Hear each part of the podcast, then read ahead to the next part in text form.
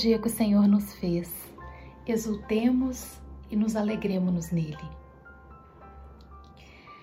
Com a dinâmica da vida moderna, nós entramos numa rotina de afazeres, de tarefas, de compromissos financeiros, que já deitamos preocupados com o amanhecer.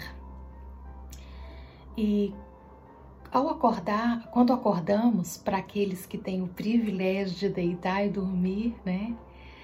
A gente acorda e, na maioria das vezes, no descompasso, o nosso coração acorda num descompasso do toque do celular, do despertador. E eu me lembro na minha adolescência, eu precisava acordar muito cedo, eu tinha que pedalar um, pelo menos seis quilômetros da minha casa até a escola, até o colégio.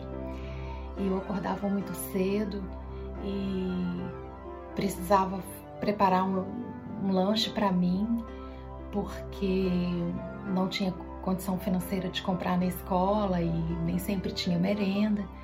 Então eu acordava muito cedo e sabia daquele desafio de ter que ir de bicicleta e às vezes com chuva. Mas eu não saía de manhã sem falar um versículo de cor e fazer uma oração. Desde a minha infância, eu fui ensinada, né, pela, pelos meus pais, especialmente minha mãe, que eu tinha que dedicar esse tempo de oração.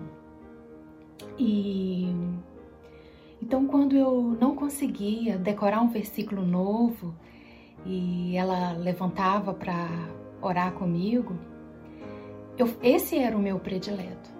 É, quando não tinha outro novo, esse sempre reportava a minha mente. E na época, nossa versão era essa: Este é o dia que nos fez o Senhor regozijemo-nos e alegremo-nos nele.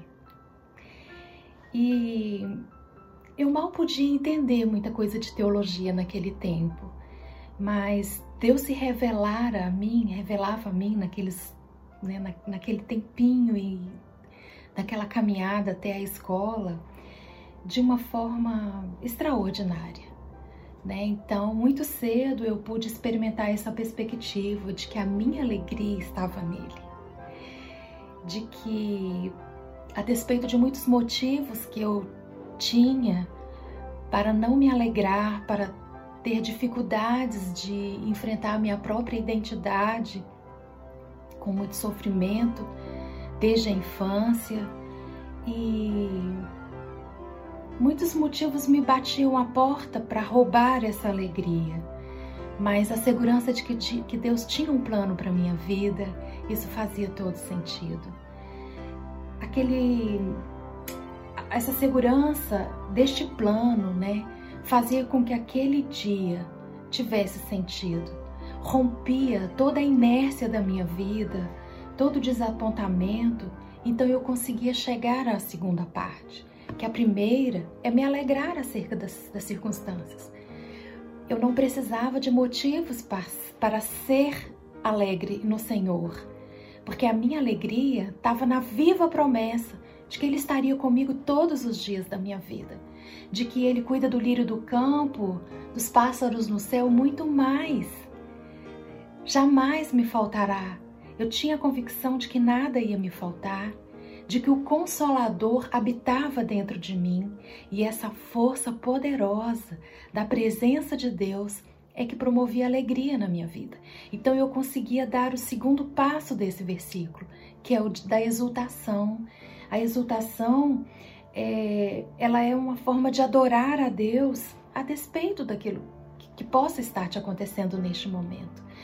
É você decidir né? Entregar aquilo que rouba a sua alegria, rouba a sua energia na manhã desse dia e dizer: Deus, eu decido confiar nas tuas promessas. É admitir que ele já renovou a misericórdia dele de hoje, porque ele diz que as misericórdias dele são renovadas a cada manhã. É você entender, ele já renovou de hoje. Então eu tenho uma alegria de uma vida plena no Senhor e eu posso adorá-lo, porque Ele tem o controle de tudo que está acontecendo. Deus não está desavisado acerca da nossa vida e nada, nada vai nos faltar. Eu entendi desde cedo que nós nos alegramos em Deus. e todas as outras coisas necessárias nos serão acrescentadas. Como você lida com isso? Como que isso, como isso faz sentido para você nessa manhã? Você se alegra e adora a Deus por quem ele é ou você vai esperar que hoje Deus faça alguma coisa por você para que você se alegre nele? Charles Chaplin tem uma citação que combina muito com isso que a gente está falando e eu acho bastante interessante. Ele diz assim: Hoje levantei cedo, pensando no que tenho a fazer antes que o relógio marque meia-noite. É minha função escolher que tipo de dia eu vou ter hoje. Eu convido você, tome uma decisão agora. Saia da cama, saia da inércia. Tome uma decisão agora. Faça valer o seu dia. Decida ser feliz nele e exultá-lo por aquilo que ele é, porque o que ele vai fazer já está seguro nas promessas do Senhor. Que Deus abençoe sua vida.